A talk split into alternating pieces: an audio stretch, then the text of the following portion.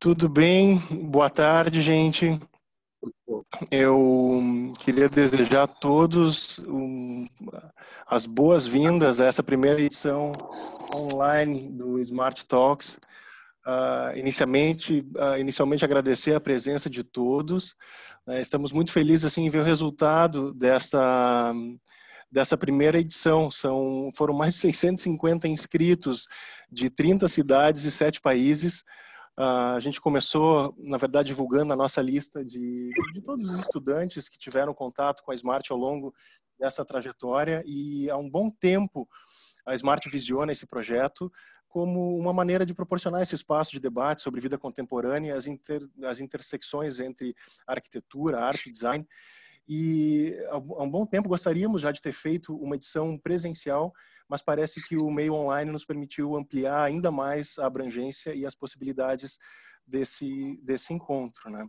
E agradecer uh, ao, ao, pronto uh, aceite desse convite por parte desses super arquitetos, grandes amigos, parceiros de jornada, né? o Greg Busquet da Triptych, a Fernando Forte da FGMF e, e a Paula Otto da Arquitetura Nacional. E Uh, o tema hoje é como nasce um edifício. Essa intersecção entre a arquitetura autoral e a incorporação imobiliária. E eu vejo que em muito uh, esses os nossos escritórios eles acabam uh, de alguma maneira focados nessa temática, né? Como qualificar a identidade da cidade através das nossas crenças, do nosso traço autoral e através da incorporação imobiliária. E eu gostaria, na verdade, assim, dando as boas-vindas a todos, uh, iniciar com uma provocação assim para lembrar uh, hoje uh, arquitetos super atuantes no mercado, referências nacionais e internacionais, mas tentar voltar um pouquinho ao universo dos estudantes, da, da Paula, do Fernando, do Greg, né, quando estávamos na, na faculdade de arquitetura e esse e esse uh, o mercado imobiliário, incorporação imobiliária que lá nos anos 50, 60 eram os visionários de, de propulsão das cidades, nos anos 90 eram eram o vilão e agora parece que existe uma renascença da arquitetura e desse diálogo entre mercado e qualidade na arquitetura. Então sejam bem-vindos, pessoal. De novo, muito obrigado pela, pela presença e pelo aceite. E queria explorar um pouquinho com vocês essa, essa visão, essa percepção dos, de alguns anos atrás. Como é que vocês viam isso e, e como vocês se percebiam nessa, nessa trajetória? Quem começa? Tu começa, Greg, vai. Começo? Tu começa. Então, tá, tá, já obrigado, Márcio, por ter convidado a gente. Uh, vou começar, tenho talvez uma visão um pouquinho diferente de vocês, que estudei nas Belas Artes, na França, mas acho ao final que todo mundo teve essa mesma experiência.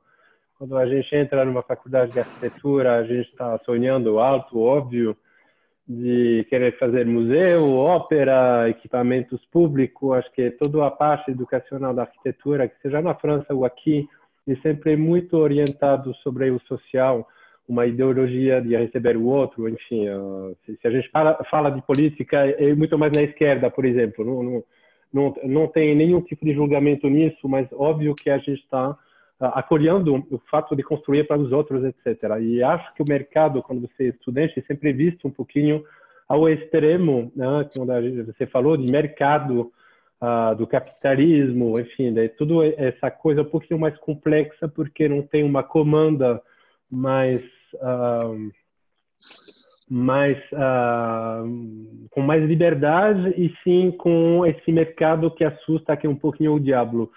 Então, desde o início da, da, minha formação, não sei da, da sua, foi um pouquinho visto como o extremo, uh, o, o, aonde a gente não gostaria trabalhar tanto. A gente sonha fazer equipamentos públicos em moradias sociais, enfim, etc, etc.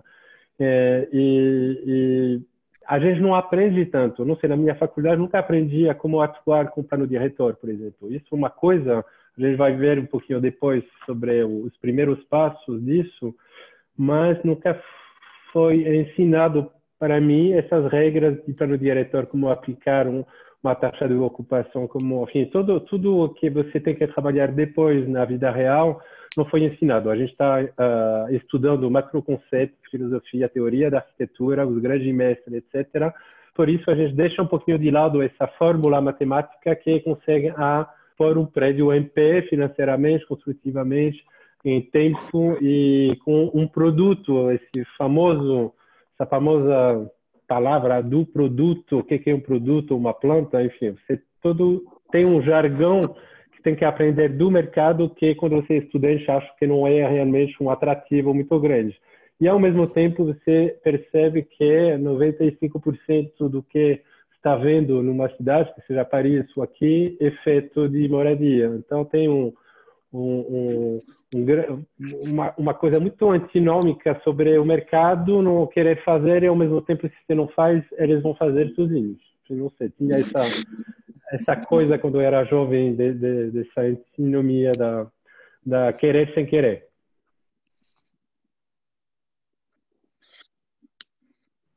Posso pegar daqui? Fala. Pode, claro.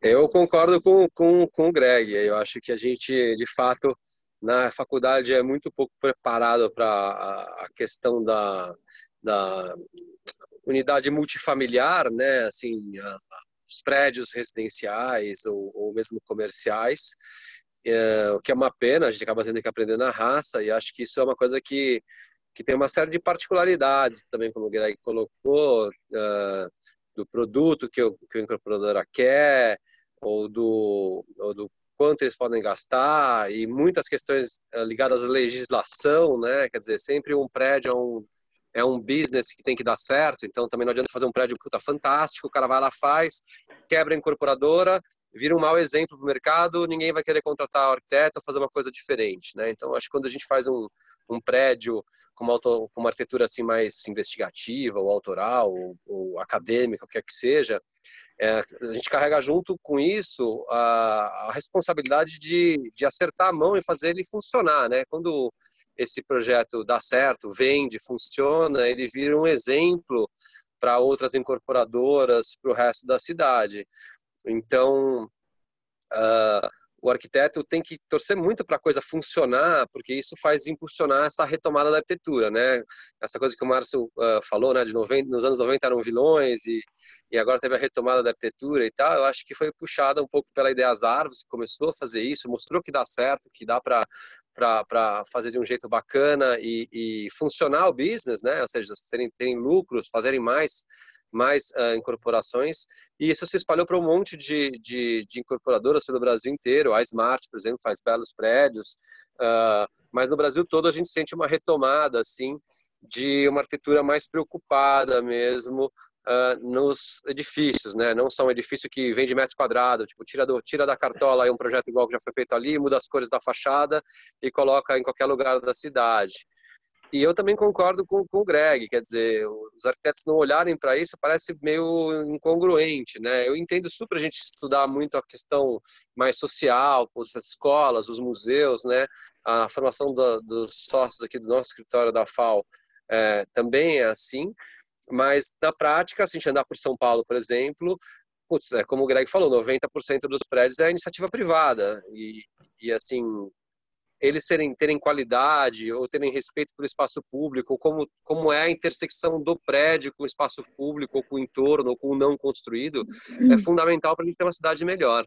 Então, eu acho que é uma coisa com muita responsabilidade, assim, que os arquitetos nunca deveriam lavar a mão, assim, e lutar por cada detalhe para isso realmente virar um, um ganho para a cidade e se replicar com outros arquitetos, outras empresas, outros empreendimentos.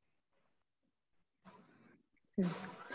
É, concordo com vocês. Eu não sei como é que foi quando vocês entraram na faculdade, mas para mim, quando eu entrei, era uma coisa muito. Eu não sabia realmente o que era faculdade de arquitetura, eu tinha uma ideia vaga. Eu achava que tinha muito cálculo envolvido, quando na verdade tem super pouco cálculo envolvido. Um monte de gente que fala comigo fala, ah, eu não fiz arquitetura porque tinha muito cálculo, tem muito cálculo. Eu falei, nossa, tem quase nada de cálculo. E tem muito essa parte teórica conceitual eu que eu sentia, tipo, muito forte é, então, muito cálculo. Eu também tinha esse medo, e na verdade não tem nada a ver com isso, né? Mas tinha muita parte conceitual, a parte de criação, E o que eu senti quando caiu na vida real é que essa parte, óbvio que é importante, mas que nem o Greg falou, tem muito mais por trás. Tem que fechar uma conta, é um equilíbrio muito, muito fino para conseguir fazer um projeto de um prédio, né? Então, tem milhões de fatores envolvidos, fatores econômicos, fatores é, tá, alguma pequena escolha de, de repente, um revestimento ou uma fachada pode viabilizar o negócio. A gente tem que estourar índice, tem recuo, tem milhões de coisas que na faculdade é, ah, eu me inspirei numa laranja para fazer esse museu. Tipo, é muito longe do que é a realidade, né? Então, acho que tem esse baque, né? É, muito forte. E o que eu sentia, pelo menos na URGS, assim, acho que na, na São Paulo também na FAO tem isso, que é uma coisa das referências serem muito do modernismo e meio totalmente no passado, assim, faculdade muito modernista e parecia que tinha um, tinha um gap de tempo muito grande do que a gente, eu não, eu não tinha nem, quase nenhuma referência de projetos dos anos 90, 80, assim, era muito pouco, era assim, o modernismo incrível do Artigas, do Paulo Mendes da Rocha, e aí um gap, e o que, que a gente faz a partir de agora, né? Tinha muito essa sensação, e eu acho que de certa forma a gente deu sorte de cair como arquitetos nesse momento, assim, a gente fala sobre isso como o arquiteto aos poucos acho que teve milhões de coisas influenciando, acho que a economia influenciou também no sentido de que nem tudo que se faz mais se compra hoje em dia. Então tem rolou um pensamento de bom, então tem que ter uma coisa melhor para as pessoas se interessarem em comprar uma coisa melhor. Mas também eu acho que teve a ver com a nossa postura mudar, e o que a gente tenta fazer é que o arquiteto seja o, grande uh, coordenador e o mestre do projeto. Então, não é assim, uma planta baixa, entreguei para o engenheiro, ele que se vire. A gente tem que ser a mesma coisa que se fazia no modernismo dos anos 60, 70. Então, é isso, sabe? Então, como que a gente retoma esse lugar? Mas na faculdade eu sinto que teve muito pouco, muito, muito pouco para não dizer nada da parte prática da vida, do que é, o que é ser um escritório de arquitetura, como é administrar o escritório. Por isso que a gente fala, ah, um monte de gente acha que vai sair, vai poder trabalhar, vai conseguir criar. Mas como que paga as contas? Como que faz uma nota fiscal? Sabe? Milhões de coisas que a gente não tem a menor ideia de, quando, de como fazer quando sai da faculdade, né? Acho que é bem complexo, assim, a conta. De alguma forma, né? A gente, a gente ouvindo vocês falarem, assim, a gente reflete um pouco sobre a, a questão da formação eh, criativa versus a formação gerencial e, e, o quanto algumas a própria atuação no mercado imobiliário, mas em outros nichos também da, da na carreira da arquitetura, a gente acaba sendo uh, de, se deparando com necessidades que entram desde aprofundamento em legislação, uh, uh, indicadores financeiros, controle financeiro dos projetos. E eu acho que tudo isso uh, acaba colocando um, um, layer a mais de complexidade na nossa, na, no nosso trabalho, no nosso, no nosso desenvolvimento, mas em compensação acaba também reforçando a responsabilidade, né? que não é o arquiteto não é só quem trata de de, de curar e de, digamos assim, de, de embelezar esse edifício ou, ou, cuidar da plasticidade dele, mas efetivamente de cuidar de um processo para chegar dentro disso, né? E eu sinto assim que a Smart nasceu, na verdade, já com essa missão de trabalhar com o mercado imobiliário, de trabalhar com a incorporação imobiliária, de aliar tanto na questão criativa, tanto eu quanto o Ricardo Ruxa, o meu sócio, desenvolver projetos criativamente, mas já pensando que eles vão virar este produto imobiliário. Mas vocês três, na verdade, uh, acho que consolidaram os repertórios e a percepção dos escritórios em outras áreas antes de serem uh, convidados ou, ou de, de, de desenvolver um trabalho mais profundo e responsável no mercado imobiliário. Como é que foi essa transição para vocês? Assim, eu me lembro de, de conhecer a Triptych, por exemplo, pelos, pelos projetos institucionais, pelos projetos corporativos, pelas residências, e depois veio essa essa leva de projetos super interessantes no, no mercado imobiliário, Arquitetura Nacional FGMF, a mesma coisa. Greg, não sei se gostaria de falar um pouquinho para nós como foi essa transição, como foi uh, os primeiros contatos do escritório com os desafios do mercado imobiliário, principalmente com as limitações do mercado imobiliário, que não são poucas, né?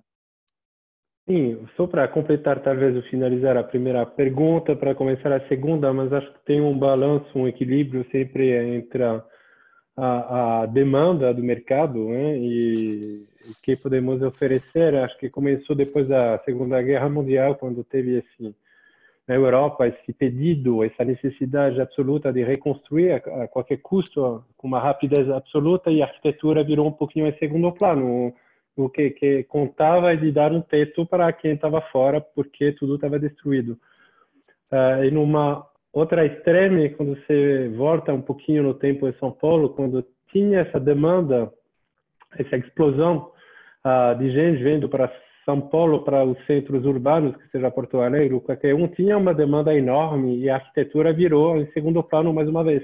Quando a demanda é tão forte, a arquitetura não, não, não é uma necessidade, infelizmente. O mercado não enxerga isso com valor agregado, então ele faz uma engenharia que permita ter um teto, vende e faz um outro. O que a gente sentiu que mais ou menos pouco a pouco, quando essa demanda começa a baixar e que tem uma, um pedido pela qualidade, a arquitetura volta a ser chamada.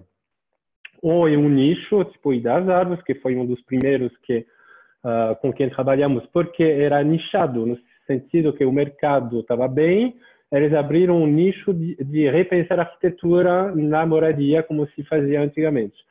Uh, e me lembro muito bem na época que foi, tipo, todo mundo ria disso. Tipo, eles não vão conseguir, eles não vão fechar a conta, não vai dar, não, não tem demanda por isso. Eles, e o grande mercado da incorporação não, tinha esquecido um pouquinho de uma mudança de época. os jovens foram trabalhar ou estudar nos Estados Unidos, no mundo inteiro, come, começando a ver o que, que está sendo oferto no mundo. E voltando a São Paulo e Porto Alegre no Brasil, não tinha essa oferta. Então, eles começaram a ver, a perceber uma demanda de novo, que era nichada na época, mas que tinha como. E depois, depois da crise de 2008, etc., essa demanda começou a virar absurda, porque não nada mais vendia, tinha estoque, estoque, estoque de moradia que não se vendia, então tinha que, ser, que ter um diferencial. Esse diferencial podia ser arquitetura. Então vamos pensar um produto individual, individual para esse lugar, etc., para tentar pegar um, mercado local que vai querer ver isso melhor que a, a, do lado, enfim. Tudo é esse balanço de demanda e oferta. E quando a gente foi come, começamos a a gente queria óbvio começar a mudar de escala do apartamento para o prédio a gente bateu diferente com as árvores, a gente queria muito. Uh, a gente tinha esse pequeno nome no, no, mercado na época e as árvores estavam nascendo. Tô, tô, vou citar as árvores que foi o primeiro, né? Primeiro e sempre você nunca esquece.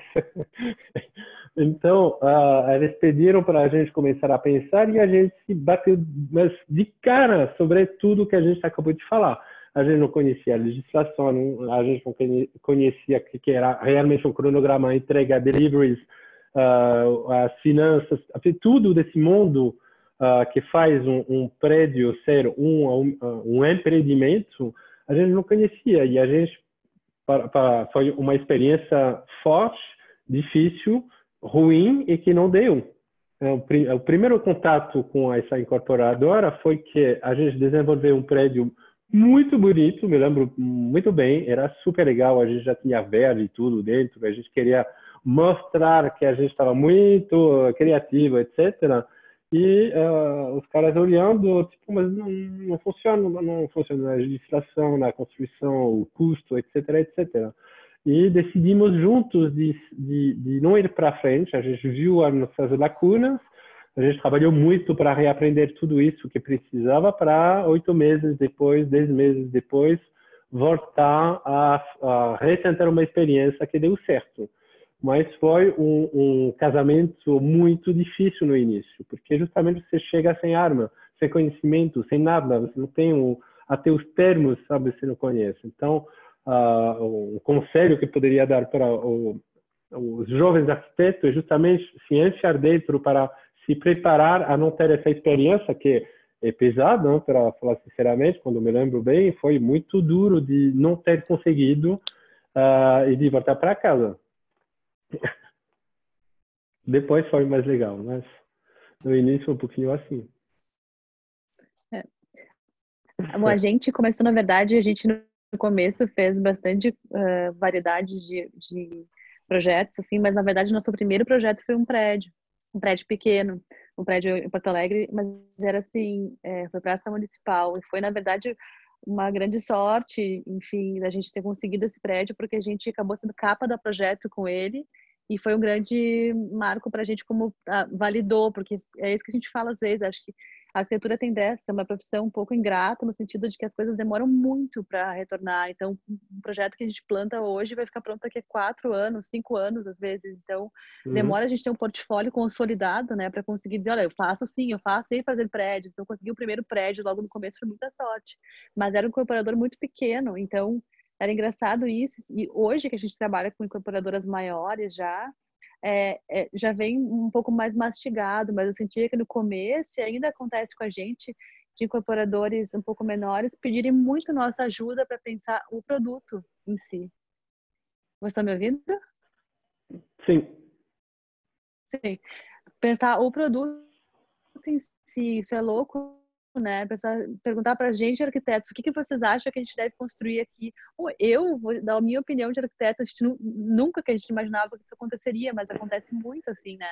O que, que vocês acham que vai dar certo aqui? A gente fica, eu achei que chegaria pronto um briefing de projeto, é tantos quartos, esse tamanho, mas não. Então, também acho legal esse lugar da gente conseguir pensar, né, o futuro, porque também tem uma questão de ah, tem muita pesquisa de. Sempre, sempre questiona isso, muita pesquisa, ah, o que está sendo vendido agora, o que, que vai ser esse bairro, o que, que vai ser, onde que ele vai. Mas as pesquisas de mercado mostram a posição atual. Como é que vai saber o que, vai ser daqui a quatro anos, o que, vai ser daqui a cinco anos? Então, é quase um olhar muito no futuro que ninguém quase ninguém tem isso. Os corretores não vão saber dizer o que, que vai ser, eles sabem o que é agora, o que está saturando agora no mercado. Agora, o que, que vai ser daqui a cinco anos é quase um, um palpite, né? Um feeling, né? E a gente dá, dá um suporte, assim, eu acho muito legal também. Como a gente consegue maneira, opinar também nos produtos que vão ser feitos, né? De alguma maneira, né, Paula? É, um, é quase que um convite a atuar como num papel de curador, onde é. onde a nós cabe eh, visionar um pouco do que vem pela frente, de quais são as transições na sociedade, porque, como o Greg comentou? Muitas vezes, uh, o diferencial de um edifício está em conectar com aquelas coisas, com os temas que se tornam relevantes no, passar do tempo. Né? E, e como uh, estávamos falando, assim, a própria questão de, das novas experiências, como hoje em dia, através do, do, enfim, do Airbnb, que eu já não sei mais nessa altura do campeonato se é o final do Airbnb ou não, mas as pessoas também tiveram acesso a, a, a, a, poder morar temporariamente e experimentar outros, uh, outras qualidades de arquitetura que não eram aquelas oferecidas aqui e também demandar isso. Acho que isso ajudou a ampliar o mercado e, e, e, e mudar, na verdade, ou, ou criar essa percepção ou essa necessidade nos grandes incorporadores. Né? Eu vejo que a arquitetura nacional tem desenvolvido a própria, bom, todos desenvolvido uh, projetos e, cura, e curando projetos para grandes incorporadores e, e já sai daquele, daquele estágio de nicho, porque se pega a experiência do nicho para usar em uma escala maior e cresce, eu acho que a responsabilidade curatorial do arquiteto na questão do produto, do estilo de vida, do que vai acontecer naquela, naquela região e para quem se destina. Né? É, um, é, um, é um papel de entender o que está por vir e não só reproduzir uma demanda uhum. imediata. É isso, até porque a demanda imediata já não vai servir quando o prédio ficar pronto, né? Isso é muito louco.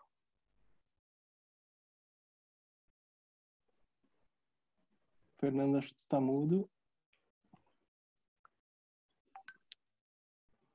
Quiseres, eu posso tentar tirar para ti aqui. Eu acho que é tu que tem que fazer, Márcia, porque eu tentei antes, não. Eu vou tentar. Deixa eu tentar. Isso. Aí, Voltou? Boa. Parecia que você, tava me... você tinha me desativado aqui. Uh, eu concordo super com o Greg. Assim, a primeira, o começo é muito doloroso, né? A gente toma muita porrada, tem que aprender. Isso, assim, dá quase vontade de desistir, né? Ah, não dá, não dá, não dá. E acho que para o estudante brasileiro, assim, da, da, da minha época, que acho que a faculdade do Greg, mais ou menos, tinha uma visão muito maniqueísta, assim, da, da coisa assim, ah, a incorporadora é má, o arquiteto é bonzinho, o arquiteto quer fazer coisas legais, a incorporadora só pensa no dinheiro. Isso não é verdade. Assim. A verdade é que os incorporadores, em geral, têm muito orgulho do que estão fazendo. Né? Construir um prédio, essencialmente, é uma coisa bacana. Às vezes o cara tem desconhecimento, às vezes a pessoa tem, o incorporador tem muita preocupação com destinar o dinheiro para uma coisa meio diferentona, uh, porque os valores são muito altos. Né? Então, se dá errado alguma coisa, a gente está falando de dezenas de milhões de reais uh, empregados e que puta, pode quebrar o cara, ou quebrar uh, aos, os seus parceiros, investidores e assim por diante. Então é um, é um negócio que tem que ir aos pouquinhos, né? Uh, como vocês estavam falando, demora, sei lá, 5, 6, 7 anos às vezes para um prédio ficar pronto. E a sociedade avança mais rápido que isso hoje em dia, né? Então, por exemplo, ah, tem muita gente discutindo, ah, a pandemia, como é que vai influenciar nos prédios? Tá, puta, não sei. E a gente vai ver isso daqui a meia década, na verdade, né? Uh, que impacto isso teve no, numa mudança espacial, comportamental, que diz respeito ao funcionamento de edifícios uh, residenciais, por exemplo. Né? Ele não acompanha essa celeridade da sociedade porque por razões diversas, tanto do business como do, do, da forma de construir no Brasil e assim por diante. Uh, infelizmente, nós aqui temos muito pouco recebido esse, esse negócio que a, que a Paula tem no arquitetura nacional de interferir no briefing, né, interferir no produto. Para a gente é muito difícil fazer isso. Assim, a gente tenta bastante, mas geralmente é um negócio mais amarrado. Não sei se foi feito aqui de São Paulo, Paulo, o que, o, o, o, que mas é, para a gente é muito difícil de falar, não, não vamos fazer suíte, vamos fazer puta, dois quartos maiores, ou qualquer coisa assim. Putz, é uma resistência muito grande e ela é baseada, como vocês falaram, em, em pesquisas atuais, né? E geralmente pesquisas ligadas aos corretores imobiliários. Tipo, também são pessoas que estão fazendo muito mais do mesmo, vendendo aquilo lá que está acostumado. Então, o que, que vende? Ah, vende isso aqui porque vendeu bem no empreendimento tal. Mas ele não está pensando daqui a uhum. cinco anos como as pessoas vão ser, o que elas vão querer, ou perceber que, puxa, se a gente fizer diferente desse outro jeito, talvez agrade um monte de gente. Então, sempre tem que ter alguém que abre alas, né? Alguém que, puta, banca uma ideia, dá certo e isso influencia uh, um monte de gente depois. A gente fez diversos edifícios e cada vez mais a gente tem conseguido trabalhar com grandes incorporadoras e a gente sente muito que o respeito delas muda quando você mostra cases que funcionaram. Então, ah, fiz esse prédio, esse, aquele. Geralmente o pessoal do mercado já conhece todos os empreendimentos que foram lançados e tal, então tendem a te ouvir muito mais.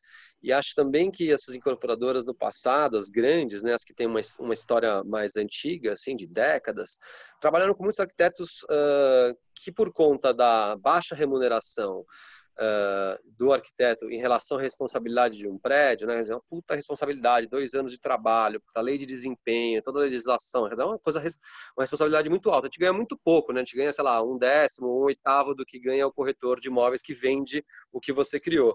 Então, o que aconteceu é, tipo, nos anos 80 e 90, muitos arquitetos faziam uma coisa meio pipeline, né? Então, eles tinham projetos de gaveta meio prontos, pega aqui, muda a cor, coloca ali, coloca lá, uhum. dá certo. Uh, e aí, muita coisa dava errado também. Então, você pegar, propor uma coisa nova, ele confiar em você, acreditar em você, ver que teve exemplos que você já fez que deram certo e tal, para você conseguir alcançando essa liberdade projetual ou propositiva, assim, é um processo difícil, moroso, né, mas que vale muito a pena. Eu acho que qualquer coisa que você né, brigue para conseguir, consegue dar certo, influenciar outros projetos, é muito positivo para a sociedade, para a cidade, né, para o espaço público. E é interessante. Parece que... A gente teve, a gente Desculpa. Não, não. Eu ia comentar Sim, que a gente que a teve uma tá... experiência muito interessante. Mas fala, Greg, fala tu primeiro. Não, fala, fala, Pode fala. Falar. Por favor. Não, tudo bem, não, eu ia comentar. Eu ia comentar que a gente teve uma experiência muito rica nesse sentido que a gente conseguiu Uh, depois do Praça Municipal, que foi esse prédio que a gente fez, a gente fez mais um, mas a gente, a gente incorporou um prédio, a gente, o escritório incorporou um prédio que era para uso pessoal, enfim, mas a gente conseguiu uh, colocar à prova as coisas que a gente propunha para as incorporadoras. Claro, era um prédio pequeno, um prédio de quatro apartamentos, mas foi muito legal conseguir a gente pensar o produto do, do início ao fim e pensar e, colocar, conseguir colocar esquadrias mais legais com, com, dentro do custo. Então, manejar essa ideia do custo, que é uma das coisas que mais pesa, né? As, as nossas decisões influenciam muito, impactam muito no resultado final em termos de custo. Então, conseguir provar que as soluções que a gente propunha não eram mais caras que as construtoras, quando chegavam nas, nas incorporadoras, não, isso não pode porque é mais caro. Mas não vem nenhuma prova real de que é mais caro, é só uma opinião geral, é mais caro. Enfim, a gente, não, mas a gente, a gente incorporou um prédio, a gente sabe que isso não é mais caro. É muito difícil romper, então foi muito massa para a gente ter feito essa incorporação, mas também é isso, uma incorporação num prédio muito pequeno, então é mais fácil arriscar. Às vezes eu penso prédios com, com, sei lá, 100 apartamentos, vai arriscar um produto que vai dar errado também é, é muito é muito tenso, né? É, essa equação, assim. Sim, a gente está visto como, como suspeito, muitas vezes. Tem que, tem que chegar com provas, como falou o Fernando. Não, mas conseguimos fazer isso nesse empreendimento, nesse, nessa, nessa. Na verdade, a gente, eh, por conta dessa construção um pouquinho maluca durante décadas, a nosso, nossa profissão e o incorporador começou a dar dois caminhos bem diferentes. E hoje a gente está tentando casar duas pessoas que não se conhecem mais. Ele está enxergando o produto em 2D, na verdade é uma planta que ele está vendo. Ele não está vendo arquitetura. A gente trabalha em 3D. Então a gente tem que incluir um produto que que vai da planta até a fachada e os volumes. Isso é uma, uma visão geral do prédio em 3D quando ele vê um produto em 2D. Então a gente começa a falar uma língua errada no início, quando você trabalha com um incorporador um pouquinho mais clássico, com essa suspeição do vai ser mais caro, não sei se o mercado vai aceitar, uhum. etc. Então a gente tem que se repaquerar um e o, e o outro para tentar achar uma confiança mútua e começar a alinhar as perspectivas que sim, vai dar certo, vai dar retorno, as pessoas vão gostar, mesmo sendo uma pesquisa de merda, concordo plenamente, isso te mata, te mata, te mata, não, é pesquisa, que pesquisa de quê? Alinha tudo para baixo isso, porque você vai justamente pegar uh, o, o, o stream do pensamento e você chega num produto medíocre, que não tem individualidade, que não tem nenhum tipo de inovação, nada, absolutamente nada. Não seria eleito em Festival de Cannes The Avengers, sabe? Não, não é isso tem que justamente tentar ver como a Paula, a Paula falou, daqui cinco anos, não hoje, daqui cinco anos uh, teria já o coronavírus, vai ter a China que vai ficar líder do mundo, não sei. Mas daqui cinco anos o mundo será completamente diferente. E quem, o risco dessas pessoas comprar hoje são adolescentes até, você nem conhece eles, você não conhece, são millennials. Daqui cinco anos eles vão ficar com um pouquinho mais de dinheiro e são eles que vão investir em 27 metros quadrados, ou um investidor que quer que esse jovem aluga isso. Então, é, é difícil esse, essas pesquisas de mercado, é um inferno mesmo. Um é, inferno. É, eu concordo plenamente. E a gente tem que realmente se desdobrar e ir muito além da nossa função, assim, muitas vezes para provar, né, como o Greg falou, não, olha, dá, olha o custo, eu falei aqui com um cara, com uma empresa de pré-moldado, olha como fecha a conta e tal. E, e, e, o que a gente sente muito é quanto maiores ou mais antigas as empresas acabam tendo uma organização hierárquica que complica bastante. Porque daí você fala com uma pessoa, aí essa pessoa gosta da sua ideia, mas ela fala com o cara de cima, que daí fala, ah, tá, mas tira isso. Aí fala para o outro cara, então tira aquilo até chegar no dono. Uh, e aí fala, ah, não, mas não sei se isso vai funcionar. Então é uma coisa assim, esse namoro que o Greg falou, quando acontece com quem está ali disposto mesmo a estudar, ver se dá certo, e não falar assim, ah, não, isso é caro, isso não funciona, isso não vende. De cara, uh, a coisa tende a funcionar melhor. Como isso é muito difícil, exemplos concretos do que já foi feito funcionam bem. A gente está trabalhando com uma incorporadora, incorporadora grande, assim, agora, mas interessante, com pessoas que estão afim de fazer coisas legais. Nós, é um primeiro projeto que estava fazendo com eles, Uh, toda hora insistia, não, vou aí no escritório ver o que você está fazendo. Eu falei, não, mas calma, não está não tá pronto, não tem muito o que ver, tá tudo aqui meio, né, um 3D meio feioso, um monte de coisa na mão. Não, mas eu vou, eu vou. Ele falou, tá bom, então peraí, dá uma semana e vem, e depois tem mais uma semana para gente apresentar para o dono da empresa, o comitê, a coisa toda. Dela veio, a gente mostrou o projeto, ela falou, tá, mas isso aí tá na lei e tal? Sim, tá, tá aqui, ó, as leis. Ah, mas isso aqui, eu falei, não, aqui o cone de recuso, olha como tá tudo dentro. Ah, mas, mas é a planta, tá aqui, olha. Mas vocês estudaram tudo? A gente mostra lá 30 estudos, né, SketchUp, todas as variações do prédio, tá lá. Ah, nossa, mas tá muito bom, vocês trabalharam bastante. A gente falou, lógico que a gente trabalhou bastante, né? O trabalho é esse. Ela, não, fiquei muito impressionado, legal, então vai ficar bom, então posso marcar? Pode marcar. Daí a gente vai lá, apresentou, aí o dono veio com as mesmas questões, ela, não, eles fizeram tudo, olha aqui, mostrou tudo que foi feito, pra gente provar que a gente não é um vagabundo muito louco que quer fazer um prédio que não dá, sabe, assim, então a desconfiança, assim, é enorme, né? É, é, será que ele é arquiteto que faz umas casas super legais, mas na hora de fazer o prédio ele vai viajar, aí você vai prova, sabe? Estudo por estudo, tintim por tintim que é possível, uh, ah, para daí a pessoa te levar a sério. Quando te leva a sério é legal, porque ele passa um monte de projetos para você, é, o namoro concretiza, né? O, a paquera lá que o Greg falou vira realidade. Aí a pessoa fala, pô, ele faz prédios legais, vão vender, ficam bonitos, as pessoas têm. Quem está fazendo tem orgulho, quer fazer uma coisa mais legal. E aí realmente a pessoa vê a seriedade do trabalho, né? Mas é um processo muito difícil, né? muito tem que entender, de alguma mesmo forma, que não é só não, não, não, não é só a culpa deles, né? mas mais uma vez a gente acabou de falar da nossa formação, a gente não aprende nada de incorporação. A gente Sim. chega lá e essa suspicião que ele tem, ela está fomentada, ela é normal, porque a gente chega sem conhecimento nenhum do mercado imobiliário, do que é incorporação, e ele não conhece muito bem a arquitetura. Então, realmente somos dois estrangeiros tentar mostrar os caminhos paralelos, isso é legal, é, isso é legal, e vamos, vamos lá. Mas uh, a culpa não é só dele, com certeza. O que é, o que é engraçado é que, de alguma maneira, o mercado imobiliário, uh, como vocês vêm comentando, assim, a questão dos grandes valores envolvidos numa obra, numa construção, ele é um mercado de altíssimo risco, né? Errar no mercado imobiliário é um, é um, é um risco gigante. Então, a tendência de, onde existe muito risco, a tendência é usar um processo de de repetir receitas já uh, consolidadas, né? E aí eu acho que entra o papel do, do, do, do visionário, o papel do inovador, que é assumir alguns riscos e tentar achar diretrizes para contornar esses, esses, essas barreiras.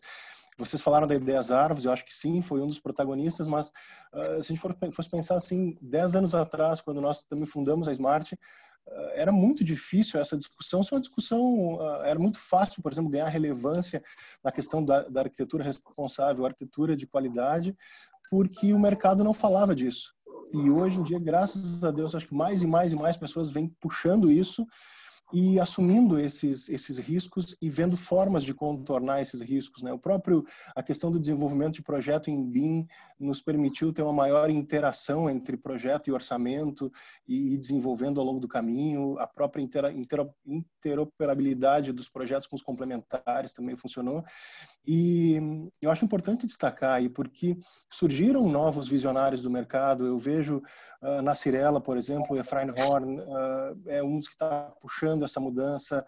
Né? O próprio o Rafael Rossi na, na UMA vem puxando isso também. Uhum. A, então são, são pessoas que Vitacom, né? são vários, sim o Frankel na Vitacom vem puxando também e novos e cada vez mais uh, players vêm surgindo inclusive uh, escritórios de arquitetura abrindo também seus braços de participação em incorporação não mais só projetando mas assumindo o, o risco do do negócio também, né? Então é importante colocar isso porque no fundo, no fundo, acho que todo mundo que se envolve com edifício ou com arquitetura gosta de ter o orgulho do produto final, assim, de dizer eu coloquei meu nome nisso aqui, eu coloquei a minha identidade e aí a gente volta para a questão do autoral, né? Quanto isso é parte do nosso legado pessoal, do nosso legado de marca e, e, e por aí vai. É, eu citaria umas coisas complementando o que você disse, Márcio. Eu acho assim que, que, teve uma época aí antes das Olimpíadas, enfim, antes daquela crise ali uh, né, que veio depois das Olimpíadas mais forte, que putz, as grandes incorporadoras, por exemplo, estavam lançando lançando um prédio e ele vendia inteiro num dia, assim, qualquer prédio e pronto, né? Então, nesse momento, realmente eram poucas pessoas também, poucas incorporadoras estavam de fato preocupadas com isso. Nesse sentido, a crise que veio depois acabou sendo boa, porque quando voltou, as pessoas voltaram falando, pô, não pode, né, os incorporadores, investidores, não posso fazer mais do mesmo. E abriu espaço para uma arquitetura uh, mais autoral, mais investigativa. Aí abriu mercado para muitos escritórios, né, como os nossos também, para players mais uh, maiores ou mais estabelecidos no mercado. Uma outra coisa que também mudou bastante, acho, como você falou no começo do papo, Márcio, a geração das pessoas, quer dizer, viajaram muito mais, tiveram acesso à internet e tudo mais, uh, que é uma coisa recente, se a gente comparar com prédios e tal, né, de coisa de 20, 25 anos, uh, e que, puta, viram coisas lá fora e chegam aqui, por que aqui, por que aqui é ruim, por que aqui é esse monte de prédio igual, por que a gente faz coisas melhores e diferentes, né? E mais recentemente a gente sente também a questão dos fundos imobiliários, né? Uh, as com as últimas crises, deu uma certa esvaziada na, naquela coisa do dono da incorporadora que decide tudo, dane-se, o dinheiro é meu, e entraram os fundos que bancam isso e que tem que aprovar. E no fim das contas, quem está mandando no fundo lá é um cara de 40, 50 anos que estudou fora e que quer fazer um puta prédio, quer ver o dinheiro uhum. num negócio legal e tal. Isso também veio de encontro com a, com a arquitetura. Então a gente teve alguns vetores assim que acabaram colocando a gente atualmente numa situação mais interessante, né, de ver mais e mais pessoas interessadas em arquitetura, incorporadoras e assim por diante. Não sei como vai ser agora depois do, do Covid, aí, dessa terrível crise que parece que estamos entrando, mas tomara que isso não se perca, né? tem aqui, gente, algumas perguntas que estão surgindo, já temos várias perguntas. E tem a, a Carol Kell, Caroline Kell, da professora da UBRA de Canoas, e fala em que faz um convite à aproximação com os cursos e universidades a fim de proporcionar essa cooperação entre mercado e academia. A gente já vem trabalhando com a UBRA algumas algumas algumas ações junto à Smart. É muito bacana ver a abertura de muitos cursos para isso. A Unicinos, lá com a, com a Luciane Kinzel também tem, tem aberto bastante, outros professores. E, e ela comenta assim: Eu sou egressa da URGS e sei que nas, nas universidades públicas o diálogo às vezes é mais difícil, mas existe, existe espaço, principalmente nas privadas, para compartilhamento de conhecimento. A Smart é pioneira. Uh, vamos juntos, vamos nos juntar para mover as montanhas, diz ela. Como que vocês veem isso, assim, essa, essa aproximação? Uh, muitas vezes uh, a gente tem aqui, nesse exato momento, são 50 participantes, isso é um bom auditório e, e, muitas vezes eu acho que assim a oportunidade de dar uma palestra ou de conversar com um grupo como cidades do interior do estado aqui que estão participando é bastante remota como que vocês veem nos escritórios de vocês ou a forma de trabalhar isso para junto à universidade, pensando em preparar essas próximas gerações a partir dessas experiências que a gente vem vivenciando? Vocês têm desenvolvido algumas iniciativas nesse caminho ou, ou como que vocês enxergam isso? A gente, tem, a gente sempre recebe convite para. Oi, eu falo. É, a gente sempre recebe convite para fazer palestras e tal, mas eu sinto que sempre é um pouco mais geral, assim, ah, falem sobre o escritório, falem sobre os, os trabalhos de vocês. Eu acho que nunca, poucas vezes vieram convites mais específicos, do tipo, ah, que tal vocês falarem sobre como é a dinâmica administrativa do escritório, ou como é uma incorporação, como vocês pensam.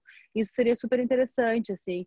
E eu acho que essa ideia da da de tá mais fácil a comunicação digital, acho que vai ser muito melhor, porque às vezes a gente pegava avião para chegar no interior do estado, perdia dois dias no escritório, e muitas vezes inviabilizava uma ida até uma universidade para conseguir fazer uma palestra. Hoje eu vejo que é muito mais aberto, assim, até a gente está com um projeto no escritório, logo mais a gente vai começar a fazer umas uns aprofundamentos dos projetos, sabe, no processo do projeto, que acho que vai ser bem interessante. Logo mais a gente vai lançar isso, mas eu acho que essa coisa do Covid uma das coisas que nos trouxe com muita certeza que a comunicação digital já era uma coisa que vinha acontecendo. A gente estava só, acho que talvez com algum preconceito a respeito. Não digo a gente escritório, digo no geral da sociedade, assim, achar que reunião tinha que ser presencial, de achar que a gente tinha que fazer palestra no local. Hoje em dia não, a gente pode fazer, pode abranger e chegar em lugares que muitas vezes não conseguiria. Mas eu acho que essa coisa de tornar as nossas aulas mais específicas seria muito benéfico do que só mostrar o nosso, ah, o nosso trabalho portfólio muitos já viram várias vezes, então talvez, ah, quem sabe a gente pega e vai, faz um, faz uma, um video call, um, presencial, falando sobre o processo administrativo, o processo realmente de incorporação, como que é, chegou esse terreno, como que a gente faz desde o início um projeto em si, sabe? Acho que isso pode ser muito, muito mais rico, talvez, para os alunos, do que só mostrar o nosso portfólio. Pode ser um caminho bem legal. Eu acho que se as faculdades pudessem ter, tipo assim, numa, na matéria de projeto, por exemplo, ah, esse semestre a gente vai projetar um prédio de verdade. Então, sei lá, o Greg falou, olha, estou projetando esse prédio aqui, já estou numa etapa de projeto básico, faça um terreno para eles e a legislação fala, ó, vocês precisam fazer um uhum. produto assim, assim, assado, né? Ou seja, qual que é o programa dos apartamentos, o que quer que o prédio contenha, para o estudante entender a, a complexidade que existe aí de, de estrutura, garagem, legislação, uh, custo, uh, fazer as coisas caberem, né? não poder mudar de um lugar para o outro o que quiser por conta de shafts, uh, transições estruturais, enfim, todas essas coisas que acabam levando um prédio para ser assim ou assado. Eu acho que seria muito, muito interessante para os alunos já saírem com essa noção do que, que é fazer uma coisa para o mercado. Até porque eu acho que, assim, quando a gente é estudante, é muito fácil a gente olhar assim na cidade e falar, ah, aquele prédio é, é uma porcaria, eu faria desse outro jeito. Não dá para você julgar um prédio assim. Uma casa é mais fácil você fazer isso e já mesmo assim é complexo. Um prédio, putz, você não sabe qual era a legislação vigente quando o cara fez aquilo, não. qual era o budget, como que era a região nesse momento. Então, para você poder criticar um prédio por aí, um edifício assim, você tem que ter um domínio sobre uma série de questões para estar tá bem seguro de fazer essa crítica, sabe? Então, é, seria muito interessante, pelo menos ter uma noção assim da faculdade já uh, de como funcionam essas coisas, sabe? Eu acho que seria bem bem bacana. Sim, acho, acho que temos que levantar uma bandeira sobre esse assunto, porque toda vez que a, a gente faz palestra, o que eu faço, no mínimo eu, eu gasto um bom tempo para explicar um dos projetos que a gente fez na incorporação. A gente se deu conta que sempre, se vocês, mas no final, que tem perguntas, muitas vezes são estudantes, quando, é, quando a gente vai na, na faculdade, com certeza, é, mas como que vocês conseguiram trabalhar no mercado? Como que vocês fizeram para fazer mercado imobiliário? Blá, blá, blá. É, é um interesse muito grande dos, estu dos estudantes de entender o, o como. E acho que temos a, a, a, sorte de poder demonstrar com os projetos que a gente fez, do Fernando, da Paula, que é possível fazer. Então, uh, e retirar da mente que, que a gente tinha, nós, estudantes, que a gente não queria trabalhar para o mercado imobiliário. Então, a gente consegue comprovar um pouquinho que sim, podemos, podemos sim, tem que seguir algumas regras, mas podemos. E se vocês não fazem, outros vão fazer e vai dar a, a porcaria que a gente vê ao redor uh, quando você, quando você passeia. E, e, mas agora o formato de uma palestra é muito difícil, tanto falar muito das interações que a gente teve, por que, que a gente conseguimos, o que, que deu a mais, como, como que a sinergia financeira pode funcionar, etc. Mais uma hora e, e curto em geral. Acho que seria super legal de ter, de pensar em formatos de, de de workshop com os estudantes, justamente. Uh, o Fernando Serapion tinha feito um, uma coisa super legal o ano passado, de ter muito, um tipo de palestra de cinco horas, sabe, em cinco capítulos, onde você pegava, pegava um prédio e fazia desde do, do começo de, do conceito até a obra, para mostrar as etapas. Era super legal e didático isso, acho. Hum. Para dar vontade de, de demonstrar que sim, funciona. Não é fácil, mas funciona. Sim, e não é fácil, não quer dizer que você está vendendo alma ao diabo, né? Pode fazer Sim, exatamente. Uhum. Nós fizemos um workshop na PUC faz uns dois, uns dois ou três anos. Foi muito bacana porque foi nesse mesmo método, assim, oito horas. Em oito horas se saiu de quais são, qual é a base de um processo de incorporação para passar pela análise de um terreno, legal, legal, uh, legislação, viabilidade volumétrica, viabilidade numérica, formação do produto, formação da campanha e o final era um projeto, era um painel para apresentar para investidores com previsão de custos e retorno financeiro com base no empreendimento, sabe? Em uhum. oito horas, eu achei possível a gente conseguir fazer, passar por isso, mas foi muito bacana o resultado e a forma como os grupos interagiram entre si. E de alguma maneira são coisas que é difícil, é difícil perceber na carga horária ou na, no interesse até mesmo dos estudantes, sabe? Quando a gente soube uh, que, o, que, o, que esse workshop estava com as inscrições lotadas, nos surpreendeu, porque eu achei que poucos fossem se interessar por isso. Certamente, se fosse lá em, em 2001, 99, na minha época de faculdade, esse workshop teria eu mais outro, assim, sabe? E, e, e eu sinto que o pessoal está a meninada está buscando mais ativamente isso, o que é ótimo, porque tende a qualificar. É ótimo, excelente. O arquiteto lavar as mãos e falar, nossa, não, eu sou um cara mais de esquerda, ah, mais ligado ao social, e falar, não vou então nunca fazer um prédio porque os caras são maus, além de ser uma coisa, puta, no mínimo tola, uh, alguém vai fazer, como o Greg colocou. Então a gente vai uhum. ter, a gente pode comparar assim, aqui estão falando em São Paulo, Higienópolis, que é um lugar que tem vários prédios interessantes, um, um ambiente urbano muito agradável por conta desses edifícios, e comparar com Moema, que tem uma retícula similar em boa parte do bairro e que foi construído, sei lá, 20 anos depois, e que, que salva exceções, os prédios são muito piores, o espaço urbano resultante é muito pior, ou seja, parece um monte de oportunidades desperdiçadas, entendeu? O arquiteto acho que tem sim como obrigação, como responsabilidade, sabe? Não simplesmente abrir mão e falar, ah, lavo minhas mãos, deixa tudo ficar uma porcaria, e aí vai viajar para uma cidade tipo Nova York e falar, ah, que tudo lindo, maravilhoso. Não, lá o arquiteto esteve lá trabalhando com o mercado, né? Então a gente precisa realmente é fortalecer a posição do arquiteto, mostrar que é possível, explicar como é possível, preparar quanto antes os arquitetos para fazerem esse atendimento de uma forma bacana, sabe? E também tentar ser recompensado mais à altura disso, né? Porque a gente, na verdade, a gente faz muito pelo amor a coisa. Porque se for para pensar, às vezes a gente ganha mais fazendo uma casa do que projetando um prédio. E as responsabilidades de um prédio são muito mais altas, né? Tem norma de desempenho, você tem que ter um seguro para bancar alguma bobagem que você faça. Enfim, você gasta horas e horas e horas para decidir alguma coisa que vai, né, de uma fachada do negócio, pesquisas, como o Greg falou, de orçamento, isso, aquilo, para poder ah, que a conta feche. Você está correndo um puta de um risco lá para ganhar muito pouco em relação ao todo. E ainda depois isso é usado, tipo, ah, fulano que fez para vender, né? Então a gente tem que se reorganizar também para receber uh, melhor e poder fazer um trabalho cada vez melhor, mais arquitetos e abordando o mercado como como um todo aí, eu acho. O João aqui está perguntando, gente, se a gente poderia dar algum conselho para os novos escritórios que gostariam de entrar nesse nicho de mercado e também tinha uma pergunta relacionada aos, aos recém-formados.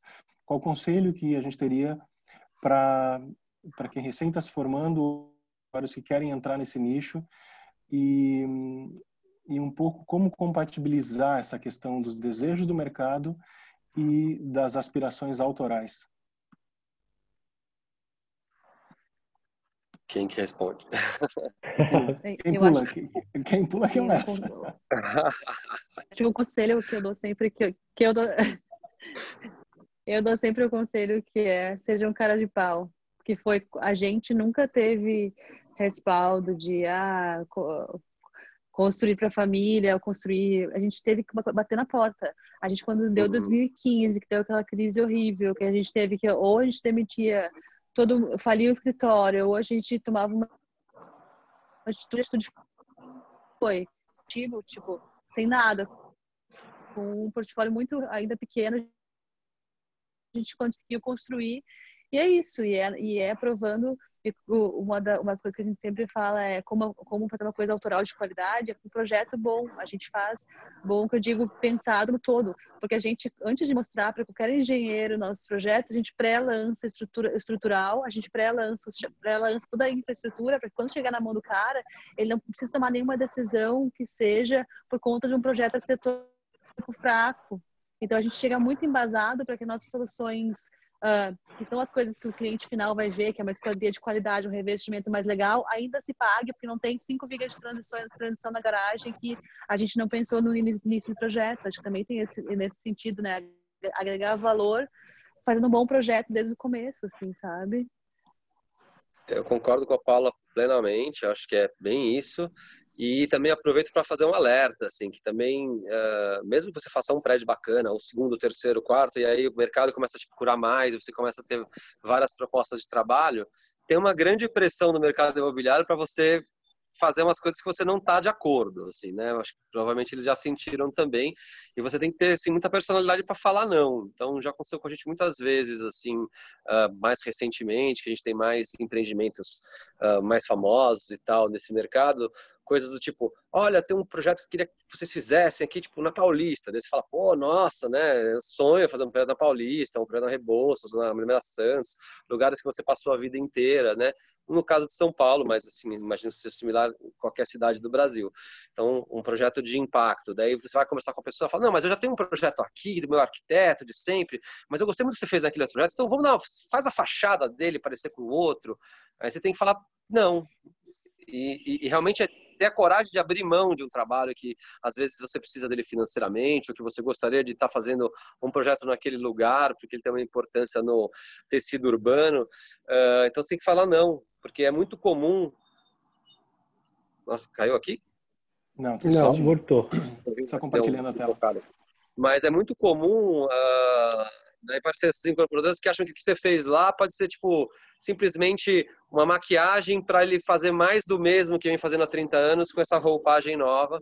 Só que não, a fachada é assim porque ela é um, ela é um efeito do, do da planta, de tudo como você imaginou o prédio, sabe? Então tem que tomar cuidado para não escorregar nessas armadilhas, senão você acaba se vendendo aí. Quando você vai ver, você está fazendo mais do que era feito antigamente, lá com uma carinha diferente, entendeu? Então realmente a gente tem que ter um certo pulso, assim, às vezes, que é muito difícil, especialmente para quem tem menos estrada.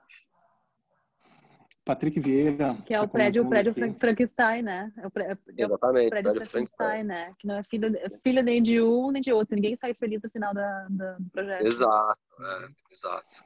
O Patrick Vieira comenta aqui, além de uma mudança de postura do incorporador, vocês notaram uma mudança de comportamento dos compradores? Uh, entendo que a partir dessa nova leva de edifícios mais uh, responsáveis ou mais antenados em questões relativas à arquitetura, Uh, o que, vocês percebem disso? Uh, eu não sei o quanto vocês, eu acabo tendo relacionamento direto com o comprador, eu não sei o quanto vocês acabam tendo essa, essa troca, interlocução direta com os usuários dos, dos edifícios de vocês ou percepções gerais do mercado comprador.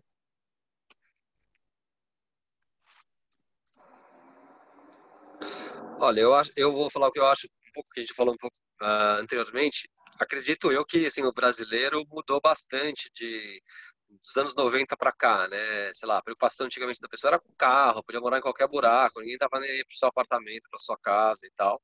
E como falamos, acho que as pessoas tiveram mais acesso à informação, viajaram muito mais, uh, vê outras gerações aí que pensam diferentes, nem querem saber de carro ou, ou desse status barato que existia antigamente, meio meio, meio asqueroso até, uh, e passaram a se preocupar mais com design, mais com coisas, mais com formas de viver.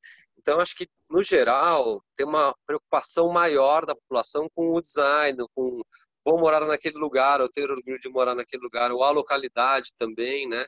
Ah, o acesso à infraestrutura de transporte, ou tipo, uma retomada do centro, ou determinado bairro. Ah, então, acho que tem uma abertura muito maior da, do comprador final, que vem de encontro com, com essa, esse aumento de prédios interessantes na, nas cidades aí brasileiras. Mas também ele não é soberano, né? Eu acho que isso é meio que um, o fio da meada, e acho que isso deve aumentar, espero que aumente ao longo dos próximos anos, sobretudo com as redes sociais, mostra, se interessa, segue os arquitetos, vê o que está sendo feito novo, visita um amigo que mora num lugar bacana e tal. Então eu espero que isso aumente, né? Porque na prática mesmo a pressão dos compradores é o que mais nos garante a possibilidade de mudanças. E tem também um comprador um pouquinho mais crítico hoje, justamente com tudo que você contou, Fernando e acho que o, o, nesse caso, bem na incorporação, antigamente tinha um catálogo de itens obrigatório que tinha que ser vendido, home theater, gourmet, pet não sei o que, enfim, um, um, catálogo de itens eh, eh, quase ridículos, que gastava muito dinheiro, que nunca estava usado, estava sempre mal feito, feio, sem design, deprê, uma deprê total e não estava usado, mas tinha que ter no catálogo de venda porque para o marketing era muito importante. E, e, pouco a pouco a gente viu esse esse olhar mais crítico do comprador que ele gasta à toa com condomínio que não está bem feito, que não, não dá para usar, que ele talvez com a crise também tudo isso não vale mais a pena, prefiro gastar menos, ter um apartamento legal sem esses amenities que ao, ao final não, não serve tanto. E voltou, acho que estou sentindo um, um, um, cuidado muito maior sobre esses espaços de encontro. E não são mais vistos, no mínimo sobre as demandas de briefing de incorporação, que justamente uh, estudam um pouquinho esses pedidos novos, essas críticas, pensar nos espaços de convívios mesmo, quer dizer, o convívio, não do produto que a gente poderia uhum. fazer de legal para os moradores se encontrar aqui? Então, a gente Sim. pode fazer uma horta, não sei, um tipo um barzinho, uh, mas esse espaço é pequeno, vamos lá em cima no rooftop, ah, legal, então a gente começa a reintegrar o rooftop, fazer uma, um espaço mais social no meio do prédio, enfim, começar a dar uh, qualidades espaciais e de programas sobre esses itens que são inclusos normalmente no condomínio sem falar das novas tendências de depois um lockers para receber do Mercado Livre, uhum. enfim, coisas que servem mesmo, não uma coisa que estava super bonito em 3D, que é uma porcaria feita com com porcelanato branco, luz fria, que, que não vai. Que ninguém usava, né? De, uma deprê. Tenho dois filhos. Infelizmente, cada quase final de semana você vai no salão de festa e se matar. Eu disse matar de se matar. É uma tortura absoluta de barulho, de, de feiura, de. Ah! Já é festa infantil nesse salão de festas horroroso como é duro.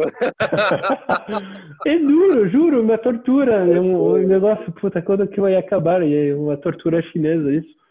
Eu. Tenho, mas tem, tem um olhar de tirava os que toda vez que ele ia para o salão de festa ele tirava os quadros e, e, as obras de arte de casa e levava para o salão de festa. Para poder se sentir um pouquinho mais convidado. Eu acho que teve uma época que eu acho eu acho só que eu acho que essa questão do, da mudança de pensamento vem de uma forma muito positiva. Minha única crítica a isso que eu sofro um pouco assim é que como vem a globalização e veio o Pinterest, que é odiar, é que tipo é amado e odiado, mas que é mais odiado talvez que amado. As pessoas têm as mesmas referências, cara. Você vê, cara, tem coisa que não, não aguentam mais ver e as pessoas ficam martelando naquilo que elas estão vendo, está sendo atirado em cima delas de todos os lados e no mundo inteiro a linguagem acaba se tornando a mesma. Então eu acho que falta um pouco de autocrítica de pensar o que a pessoa quer para ela, para sua casa. Não tem mais a ver com colocar a sua personalidade nas coisas, sim e numa coisa meio feita meio boiada de linguagem, que é uma coisa que a gente sofre um pouco, assim, sabe? De quebrar esse paradigma do, tá, mas isso é bom para ti, a pessoa pensou, ela viu no pitch que acho que por esse lado é ruim, assim, essa, essa, informação meio generalizada, assim, estética. É, eu concordo. Acho que acaba sendo uma faca de dois gumes algumas coisas, né? O Instagram, por exemplo, é uma ótima forma de mostrar o trabalho para todos nós e de pessoas que não são arquitetas acompanharem vários arquitetos e ficarem estimulados com isso, entenderem a importância da profissão, ou desejarem ter um prédio assinado por um ou por outro, ou querer fazer uma casa, ou enfim, todas essas questões mas tem um efeito midiático do tipo uma puta foto linda e tal, né? Nossa, eu quero tanto aquilo, tem uma foto linda, mas não, não tá lendo a respeito, não tá vendo a profundidade disso, não tá entendendo a solução que foi proposta, se ela é boa ou ruim. Então, eu acho que acaba sendo uma faca de dois gumes, né? O Pinterest é uma ferramenta incrível quando você pensa nela, mas dá esses rebotes que a Paula falou aí, que são terríveis, a gente tem que lidar com isso. É, é uma questão importante, né? Muitas vezes a estética de uma foto X acaba se perdendo para uma solução incrível que não está também fotografada, sei lá. Mas é uma, é uma coisa uhum. que realmente não sei como lidar ainda. Acho que é, realmente pode ir pro bem ou pro mal. O, gente, uma, acho que a gente está.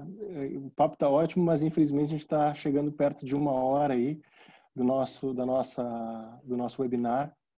E vale a gente encaminhar o, a última pergunta eu queria propor, que é do arquiteto Vols. Ele pergunta sobre o modelo de negócio, como é a abordagem de vocês, qual é a amplitude dos serviços que vocês prestam e qual a estratégia mais eficiente para angariar clientes, como se é prospecção, se é indicação.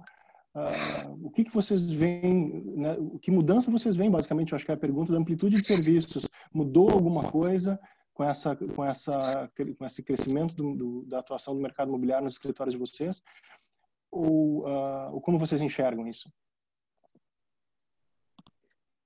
Tá bom, no nosso escritório a gente sempre uh, a gente a, a gente acaba vendendo um pacote pouco mais completo no sentido de que a gente sempre faz a compatibilização no escritório. Então, eu acho que isso para o cliente é uma grande, um grande alívio. Assim, a gente fala, não, a gente pega o projeto, a gente vai cuidar do projeto e vai fazer ele ficar no, do início ao fim, uh, bonitinho, redondinho. A gente não vai contratar engenharia, a gente vai centralizar na gente a informação. Acho que isso já é um grande alívio para o cliente final, assim.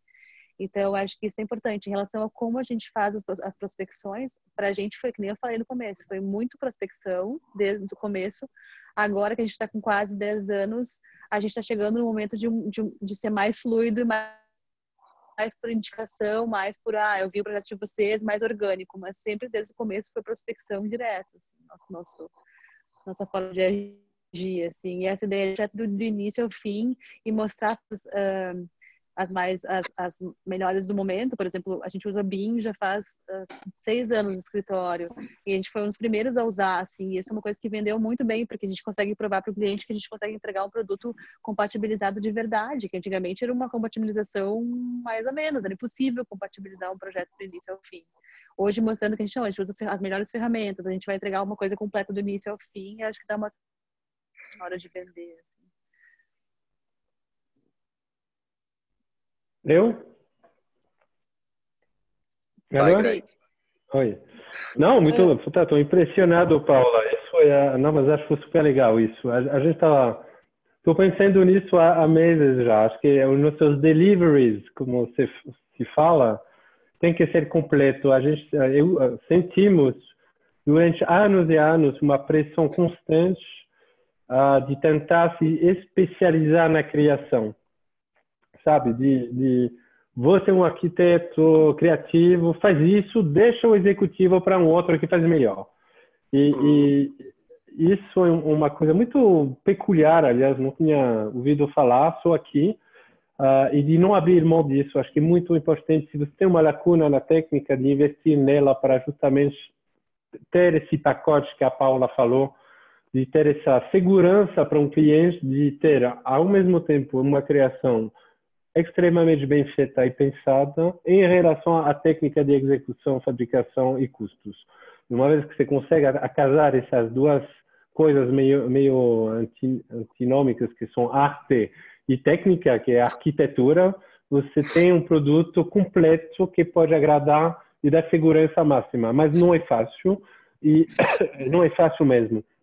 Uh, temos a sorte, nós três, de ter essa percepção criativa e temos que trabalhar muito nesse aspecto um pouco mais técnico, acho, que algumas vezes parece menos sexy, mas que garante uma entrega impecável do detalhes, que Deus está no detalhe, o diabo também, uh, que, que, que, que, você consegue pensar até o fim uma coisa. E acho que investir no BIM é essencial, Uh, em São Paulo é muito lento, acho, muito. Uh, nunca trabalhei mais em BIM que fora de São Paulo, com complementar, complementar estudo, seja em Goiânia, em, em Curitiba, não sei, tem equipes completas que já sabem rodar isso muito bem, que facilita muito. E para finalizar a prospecção, sempre, sempre, sempre, acho que o arquiteto também empresário, ele tem que ir atrás de, de, no, de novas comandas, que não chega sozinho assim. Uh, e, e, é bom de descobrir novos incorporadores, novos clientes, se apresentar. Acho que sempre uma uma troca interessante para ver novas figuras. Então, nunca parar, acho. É, eu, eu, o nosso escritório é organizado mais, mais parecido com o da Paula mesmo. A gente sempre faz a compatibilização até o executivo, a coisa completa. Na verdade, uhum. atualmente a gente faz quase sempre questão de fazer os interiores também seja das áreas Sim. comuns, seja dos apartamentos quando vai ser vendido mobiliado para depois ser alugado por um fundo e assim por diante. A gente coordena todos os projetos. Às vezes tem uma gerenciadora de projetos que não compatibiliza, né? Ela mais cobra os complementares quando são muitos. Às vezes tem, sei lá, 20 complementares. Então eles ficam cobrando e liberando parcelas, mas a gente faz a compatibilização técnica, né, do que de fato vai ser construído, vai virar documentos para irem para a obra. E no escritório também a gente costuma fazer para parceiros, não qualquer pessoa que ligar aqui, mas para parceiros uh, que a gente sabe que são confiáveis, um estudo de, de viabilidade, né? Então a gente ó, estuda o terreno com o cara antes dele adquirir, uh, gera os números, faz uma volumetria, uma primeira análise de legislação para bater com o que uh, vai dar para fazer depois, ou talvez um pouquinho menos, para depois ficar melhor ainda, para poder embasar ele a de fato comprar o terreno, permutar, o que é que seja, ou seja, tá, entrar um pouquinho antes uh, da arquitetura propriamente dita, o que tem sido um trabalho bastante interessante assim para nós, um exercício muito legal para você entender os potenciais disso daquilo. Então uh, a gente usa o BIM também. A gente tem muita dificuldade de usar o BIM, como, como, como o Greg falou, putz, em São Paulo, aqui, puta, nos complementares, falam, não, eu tenho, uso o BIM também, tá, mas usa, mas não usa. Um monte de vezes a gente teve que, tipo, a gente mesmo desenhar todos os canos em 3D, porque o cara de hidráulica hum. não conseguia fazer, então era uma maluquice, gastava dinheiro né, e tempo com isso. Uh, mas em termos de produto é mais isso. E em termos de busca, eu acho que tem que continuar batendo na porta. Acho que quando chega organicamente, porque já viu um trabalho seu, é muito legal, porque a pessoa vem com um respeito maior pelas suas ideias, né? A gente chama isso de entrar pela uhum. porta da frente, ou seja, o cara te recebe já esperando uma série de, de coisas, de proposições e tal. É muito difícil para quem está se formando, né? Você tem que bater na porta e conseguir mesmo, mas também acho que tem que tomar cuidado para não bater na porta, conseguir entrar, daí ser tratado como um arquiteto qualquer que vai fazer mais do mesmo. E aí você, de repente, vai ver, passou cinco anos, está fazendo um monte de prédio que você não se orgulha e não sabe como sair dessa situação, né? Então, é preciso de um pulso de personalidade, assim, para fazer isso, que é difícil, mas é importante. Bacana, gente. Eu, eu vejo, acho que eu, tentando remontar o início da nossa conversa e da visão de estudantes para os profissionais que somos, mas tentando deixar um pouquinho dessa nossa vivência para os estudantes que nos assistem. Lembrando que esse uh, Smart Talks, ele é um, é um evento, é um formato que é muito voltado para os estudantes para conseguir uh, levar e dar acesso para, enfim, todos os cantos aí, uh, essas discussões relevantes sobre arquitetura, sobre design, sobre arte. E todos vocês trouxeram pontos que eu concordo também, vejo na minha vivência, as questões de correr atrás do que a gente do que a gente busca, não ter medo de ser cara dura, de buscar as oportunidades uh, e além daquilo que eventualmente se aprende na universidade, né, o quanto se falou aqui em uh, entender legislação a fundo, entender projeto executivo a fundo, entender compatibilização e coordenação com projetos complementares a fundo, que é algo que honestamente a gente sabe que na faculdade não existe essa essa vivência e sim, é fundamental uh, ter a vivência profissional, vivência de estágio, vivência de, de atividade profissional para conseguir esse desenvolvimento, né? E, essencialmente, também uh, não se contentar só com o papel criativo e achar que o mundo é, vai ter que achar um caminho, mas correr atrás desse caminho. E eu vejo que todos aqui são, são acho, grandes exemplos dessa busca, dessa corrida e do quanto a arquitetura, no fundo, significa para todos nós, como algo mais elevado, como algo que, que faz parte da nossa personalidade de uma maneira quase, uh, diria assim, arriscaria religiosa, que eu sempre comento, né? o quanto a arquitetura para nós é importante nesse caminho, a ponto de apostarmos tão alto nisso e, e desenvolvermos carreiras e empresas em torno disso. Eu queria agradecer de novo, do fundo do coração, aí Greg, uh, sócio da Triptic, Fernando Forte, sócio da FGMF, Paula Otto, sócio da Arquitetura Nacional. Nós deixamos aqui os links, os, os, os arrobas, os, os perfis do Instagram pessoais e, das, e dos escritórios. Acho que a todos fiquem à vontade para plugar, para enviar algumas dúvidas. Algumas das perguntas que não foram respondidas, a gente vai montar um e-mail agora e passar para os debatedores. Se quiserem fazer o follow-up dessas perguntas, acho que é, um, é um próximo passo. E desde já, Greg, Fernando, Paula, convidar vocês reiteradamente para se juntar a essas ações que a Smart vem tentando desenvolver e vem buscando desenvolver junto à comunidade acadêmica. Eu acho que é, é muito bacana poder ouvir da boca de vocês isso, sabe? E, e de alguma maneira se sentirem mais próximos a vocês, sentirem mais próximos aos nossos desafios e pensar que existe um caminho através do nosso exemplo aí. Muito obrigado mesmo pelo tempo de vocês, pela contribuição, pela colaboração e queria pedir que cada um deixasse uma palavrinha final para os nossos para os nossos uh, espectadores.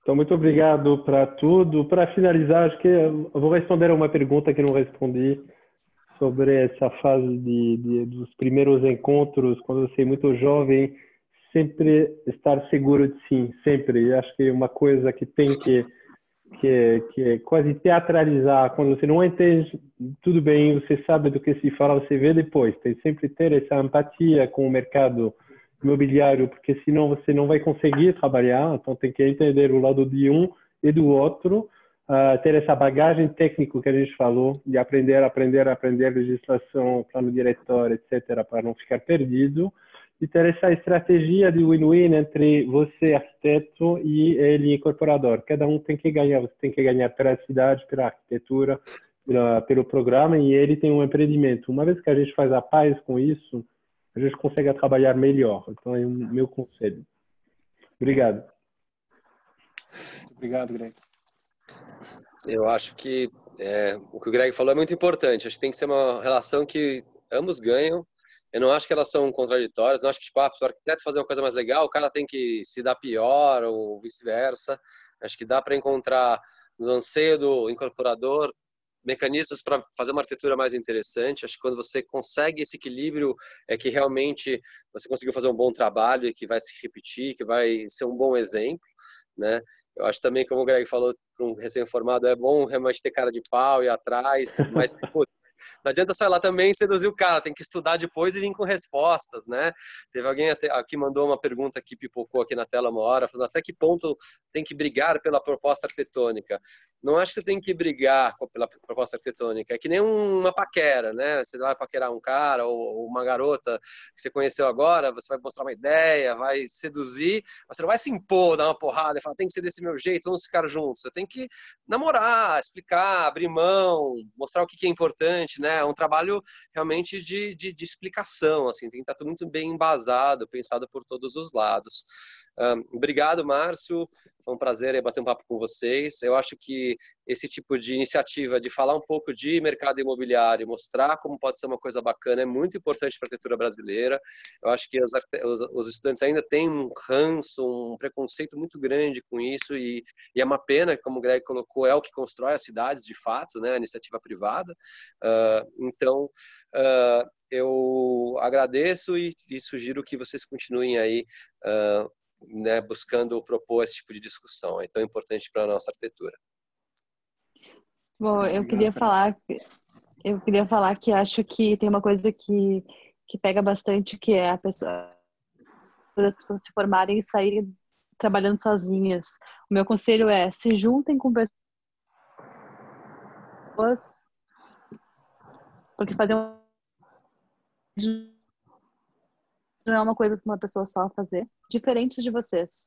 Juntem com pessoas que complementem vocês, não pessoas que pensem, que, pensem no mesmo, que tenham a essência igual, mas que tenham é, capacidades e habilidades diferentes. Eu acho que o nosso escritório dá muito certo porque a gente se complementa muito. Cada um tem o seu, seu ponto forte, faz o outro ficar mais forte por isso.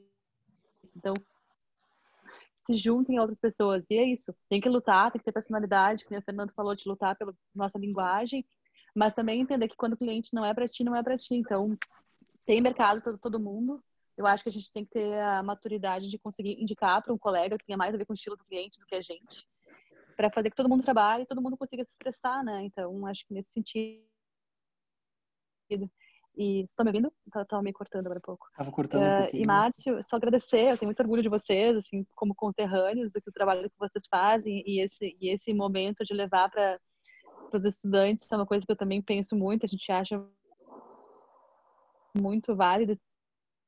Obrigada mais uma vez pelo teu convite, a gente adora vocês e está à disposição sempre. Queridos, gente, obrigado mesmo, do fundo do coração, assim, eu digo, eu e o Ricardo, a gente sempre comenta, sabe, uh, ambos, e Paula também, Fernando e Grega, não sei exatamente, mas uh, eu e o Ricardo, gente, nós nos formamos pela, pela Universidade Federal, ou seja, o nosso, nosso acesso ao conhecimento foi financiado pela sociedade uhum. e eu sinto que é nossa obrigação devolver esse investimento também para a sociedade em tudo que tiver ao nosso alcance, seja na nossa responsabilidade com a arquitetura que é projetada, incorporada, construída dentro da Smart, seja levando essa experiência para os estudantes e, e, e, agradeço a vocês por se associarem nesse momento a essa nossa a esse nosso uh, compromisso.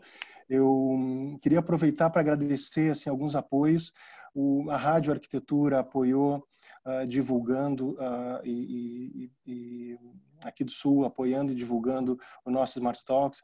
A revista Projeto, aqui agora eu vi que o Fernando Mundioli uh, acabou de mandar um, um, abraço e um beijo para todo mundo aqui. Que bacana poder beijo, ter, o editor da, ter o editor da Projeto participando desse nosso, desse nosso bate-papo. Fernando, te convido para uma próxima aí, porque eu acho que a tua história é incrível e, e certamente muito relevante para também falar com, com os estudantes, falar com os jovens arquitetos.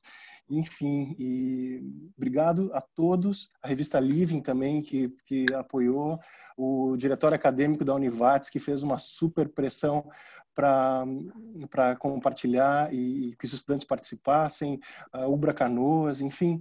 Obrigado a todos vocês, vamos construir juntos. Eu, eu já tenho dois pré-aceites assim para próximas edições. Uh, Gabriel Ranieri, da, do Estúdio Arthur Casas, ele já topou participar. O Patrick Giannini, da Arquitetônica de Miami, topou participar. E Paulo Trevisan, da Peninfarina, topou também entrar conosco. Eu acho que vai ser muito bacana a gente poder explorar uh, isso aí uh, mais a fundo em diferentes temáticas e quem sabe não não levar esse formato mais adiante para diversos diversos públicos, já que agora, né, gente, o, no, no presencial a gente tinha uma limitação, no online o, o mundo é o é, o mundo está acessível. Então, bacana. Obrigado mesmo a todos vocês.